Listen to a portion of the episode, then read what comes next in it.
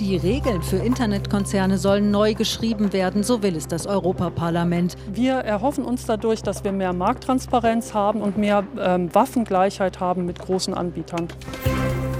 News Junkies. Verstehen, was uns bewegt. Ein Podcast von RBB24 Inforadio. Hallo, in welcher App habt ihr gerade diesen Podcast angemacht? Apple Podcasts, Spotify oder habt ihr schon die AD Audiothek auf dem Handy? Hier sind die News Junkies, Ausgabe vom 8. Juli 2022. Wir sind Konrad Spremberg und Martin Spiller. Und äh, Konrad, dieser Podcast läuft Samstag auch im Radio. Das geht ha. ganz ohne App. Stimmt. Mhm. Okay, ja. Aber man kann die News Junkies ja als Podcast abonnieren und dann gibt es von Montag bis Freitag sogar jeden Tag eine neue Folge. Genau. Und falls ihr dafür die Audiothek nutzt von der ARD, dann seid ihr beim Podcast hören schon mal vergleichsweise unabhängig von den riesigen Technikkonzernen aus den USA. Nur so richtig weit kommt ihr im Internet natürlich trotzdem nicht ohne Apple, Google, Facebook, Amazon und so weiter. Genau, und die Europäische Union allerdings, die will das nun ändern oder zumindest will sie die Übermacht der großen, starken Technikriesen beschränken und die Persönlichkeitsrechte von Nutzerinnen und Nutzern stärken. Im EU-Parlament dürfte das diese Woche eine der wichtigsten Entscheidungen des Jahres gewesen sein, mindestens. Also nachdem sich die EU-Gremien die letzten Monate endlich auf zwei lange diskutierte Gesetze geeinigt hatten, hat das Parlament das ganze Paket am Dienstag beschlossen. Ja, das ist einerseits das digitale Dienstegesetz, der Digital Services Act mit einem Fokus auf Plattformen und Inhalte und andererseits das digitale Märktegesetz, Digital Markets Act, Schwerpunkt Wettbewerbsrecht und Marktregeln für Tech-Krisen. Beide Gesetze werden unser aller Internetleben verändern. Wie? Das sagen wir euch heute im Podcast. Du hast dich heute ins digitale Dienstegesetz eingelesen, mhm. ich ins digitale Märktegesetz. Und in der Reihenfolge gehen wir jetzt da einfach mal vor. Zuerst die Dienste, die Plattform und Inhalte. Das betrifft uns Verbraucher ja auch am direktesten. Was soll denn dieses DSA, was soll das erreichen? Ich sage mal drei Beispiele. Es soll begrenzen, was Online-Dienste mit sensiblen Daten über dich tun dürfen. Es soll verhindern, dass Verbotenes wie gefälschte Markenprodukte zum Beispiel online verkauft werden. Und es soll beispielsweise auch dafür sorgen, dass Hetze und andere strafbare Dinge schneller gelöscht werden. Lass uns damit anfangen. Also strafbare Inhalte. Mhm. Bisher ist es ja so, dass Menschen fröhlich Volksverhetzungen ins Internet schreiben. Und den Plattformen, denen ist das so lange egal, bis es irgendwann mal jemand meldet. Wenn ich es richtig verstehe, ändert sich daran erstmal gar nichts. Ja, es stimmt, dass an diesem Prinzip es erstmal so bleibt, mhm. wie es ist. Plattformen sind für Inhalte, die andere bei ihnen veröffentlichen, erst dann verantwortlich, wenn sie davon mitbekommen, davon Kenntnis erlangen. Aber was dann passiert, das ändert sich mit dem Digital Services Act eben schon. Es gibt dann viel konkretere Regeln zur Haftung. Wer muss was an wen melden?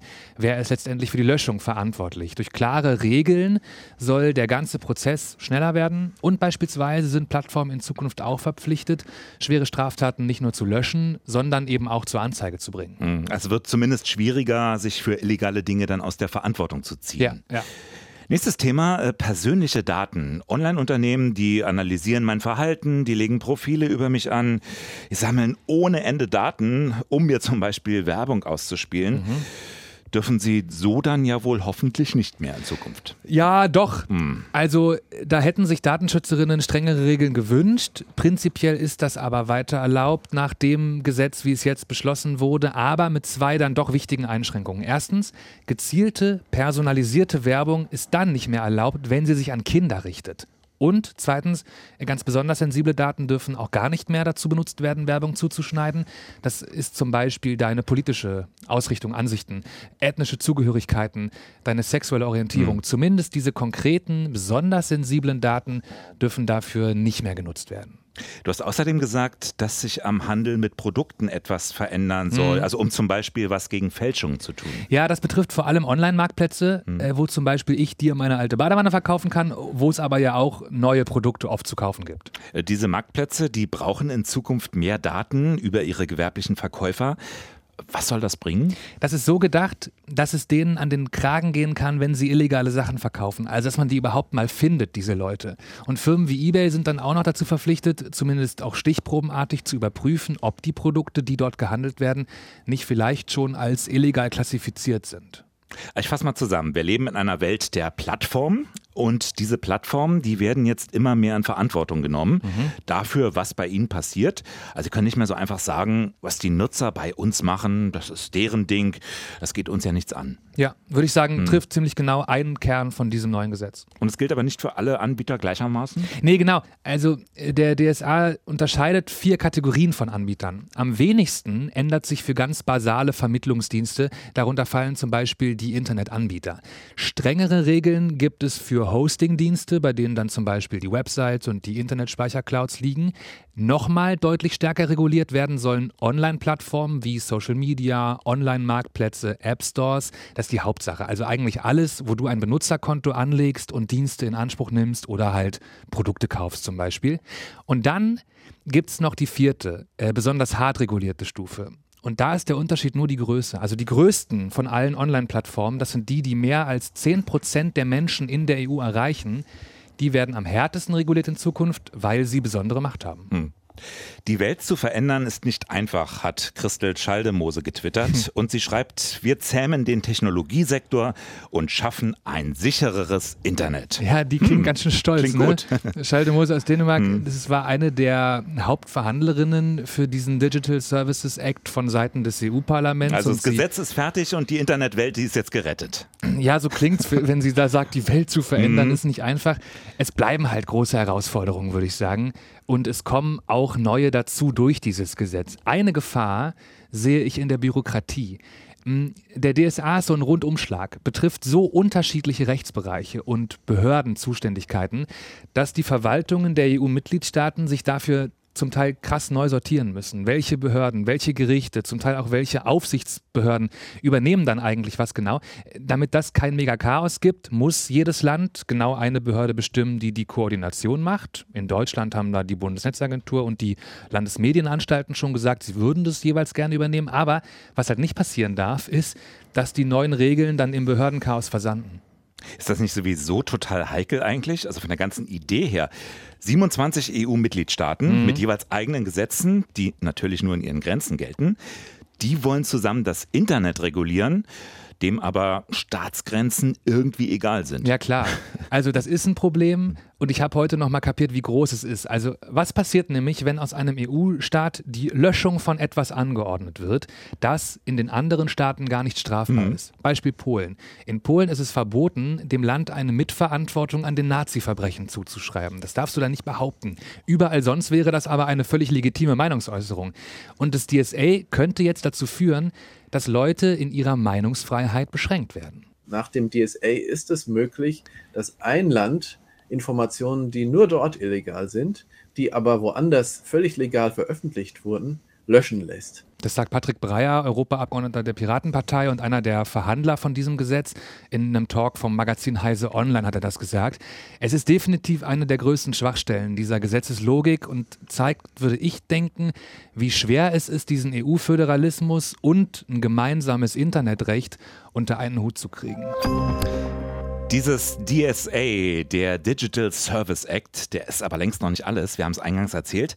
Die Europäische Union, die hat mal ganz tief in die Trickkiste der Gesetzgebung gegriffen und die hat sich auch noch dem sogenannten Netzwerkeffekt gewidmet. Netzwerk jetzt nicht im Sinne von Internet, ne? sondern genau. als äh, Effekt, der Menschen zu genau den Plattformen treibt, die sowieso schon ganz viele Mitglieder haben. Genau, also Messenger sind zum Beispiel so ein Beispiel. Wenn ich bei WhatsApp bin, dann kann ich natürlich nur mit anderen WhatsApp-Nutzern kommunizieren. Ich würde aus nachvollziehbaren Gründen vielleicht lieber Signal oder Threema nutzen, aber da ist eben kaum jemand aktiv. Und weil das eigentlich alle gerne würden, aber alle feststellen, da ist ja niemand, bleiben eben alle bei WhatsApp, weil da sind eben alle. Ja, wobei ich schon langsam stolz bin, wie viele von meinen Freundinnen und Freunden dann doch inzwischen andere Messenger haben. Nur aber sind die klar, da auch aktiv? Nutzen die die? Meinetwegen dann ja, denn ich schreibe ihnen dann. Aber okay. es ist total mühsam. Und hm. Messenger wechseln noch anstrengender als Bankkonto wechseln, würde ich sagen. Zumindest wenn ich halt wirklich irgendwann ganz weg sein will von WhatsApp beispielsweise. Hier, hier kommt eben auch die soziale Seite dazu. Ne? Das ist eben was anderes als in der analogen Welt. Ein Wechsel ist eigentlich kaum möglich. Ich muss ja da sein, wo die anderen auch sind. Sonst war es das mit Kommunikation. Und äh, man sieht ja auch, wie schwer sich neue Anbieter tun, wie neue Netzwerke schnell gescheitert sind gegen Facebook. Also Mhm. Snapchat zum Beispiel. Lief ja nicht schlecht, aber dann klaute Facebook die Grundidee, hat die in Instagram integriert, wo aber eben auch schon ganz viele Leute waren. Ja, stimmt. Das waren dann die Instagram Stories, Genau. die die gemobst hatten. Keine eigene Idee, aber sofort erfolgreich, einfach weil da schon so viele Nutzerinnen waren.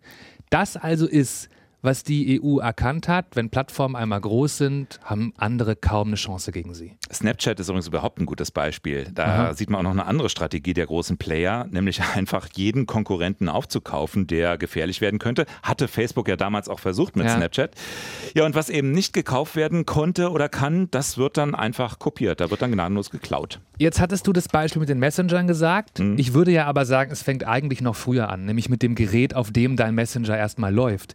Was hast du für ein Smartphone zum Beispiel? Äh, Apple, also iPhone. Das heißt, du weißt ganz genau, von wo du deine Apps zu installieren hast, nämlich aus dem App Store von Apple. Also wenn du nicht eine geknackte Software dir auf dein Telefon spielen willst, dann gibt es keine Alternative. Ja, nicht nur installieren, äh, auch umgekehrt. Also Apple hindert mich ja sogar daran, vorinstallierte Apps, die ich vielleicht gar nicht haben will, die von meinem Handy zu löschen. Ja. Ja, ich verstehe, worauf du und worauf die EU da hinaus will. Das ist alles Marktmacht, ne? Also darum geht es im Kern. Ich als Nutzer habe scheinbar freie Wahl, aber wenn ich am Internet so richtig teilnehmen will, dann bin ich eben doch beinahe gezwungen, zu bestimmten Anbietern zu gehen und zu machen, wie die sich das denken. Genau. Und das ist, wo der Digital Markets Act, das digitale Märktegesetz, ran will jetzt. Anders als beim Dienstegesetz sind die Schlagworte also Markt, Macht, Wettbewerb, Kartell. Genau. Und um die Akteure nochmal beim Namen zu nennen, es geht um Amazon, um Apple, Alphabet, das hieß mal Google, oder Meta, das hieß mal Facebook und auch noch Microsoft. Wobei die ja so nicht im Gesetz drinstehen, oder? Die Namen nie, so nicht. Ist natürlich trotzdem klar, um wen es geht. Wir haben gerade klar gemacht, die dominieren den Markt so sehr, so eindeutig, dass der Einstieg für andere Anbieter kaum noch möglich ist. Deswegen also sind es die, an die sich das Gesetz richtet. Es geht da ja vor allem auch darum, kleineren Unternehmen mal eine Chance zu geben überhaupt. Genau, also dieser Digital Markets Act, der soll für freien Wettbewerb sorgen, der soll die Märkte einfach offen halten. Oder sie überhaupt wieder öffnen, wenn sie, Genau. ich finde es krass zu beobachten, zum Teil ja fast schon wirken, als käme man da gar nicht mehr rein. Ja, und dieser Act, das ist eine Art Verhaltenskodex für die großen Unternehmen. 20 konkrete Verhaltenspflichten, die die Gatekeeper, wie sie genannt werden, die die umsetzen müssen. Und dazu gehört eben zum Beispiel, dass sich Messenger-Dienste öffnen müssen, dass sie auch Nachrichten von anderen Anwendungen empfangen müssen. Künftig sollst du eben im Prinzip als WhatsApp-Nutzer auch Nachrichten von iMessage oder von Telegram empfangen können. Man darf gespannt sein, ob und wann das untereinander so kommt. Aber mit Sicherheit werden kleinere Messenger, die werden dann zum Beispiel mit WhatsApp kommunizieren können. Okay, ja, so rum finde ich es interessant. Also ich muss dann kein WhatsApp und damit Facebook-Kunde mehr sein, zwingend, um von dort Nachrichten zu kriegen. Genau, das ist ja auch die Hoffnung, ne? Also dass der Dienst wieder mehr nach qualitativen Kriterien ausgewählt wird. Also zum Beispiel die Frage, wer hat ein hohes Datenschutzniveau? Und nicht nur nach der Frage, wo sind alle anderen Leute, die ich kenne? Und äh, ja, der andere angesprochene Punkt, Benutzer sollen selbst entscheiden können, welchen Browser sie verwenden, welche Suchmaschine und so weiter. Äh, wir hatten ja auch gerade über diese vorinstallierten Apps auf dem Smartphone gesprochen. Die soll ein Nutzer zum Beispiel in Zukunft auch deinstallieren können. Und auch das Laden von Apps aus den App Stores dritter Anbieter, das soll möglich werden. Ja, da werden sich Google und vor allem Apple richtig ärgern, ne? weil die verdienen im Moment ja wirklich heftig hohe Margen bei allem mit, was über ihre Stores läuft, weil man das heute kaum umgehen kann. Ja, und die haben die totale Kontrolle darüber, was da angeboten wird und was nicht. Ja.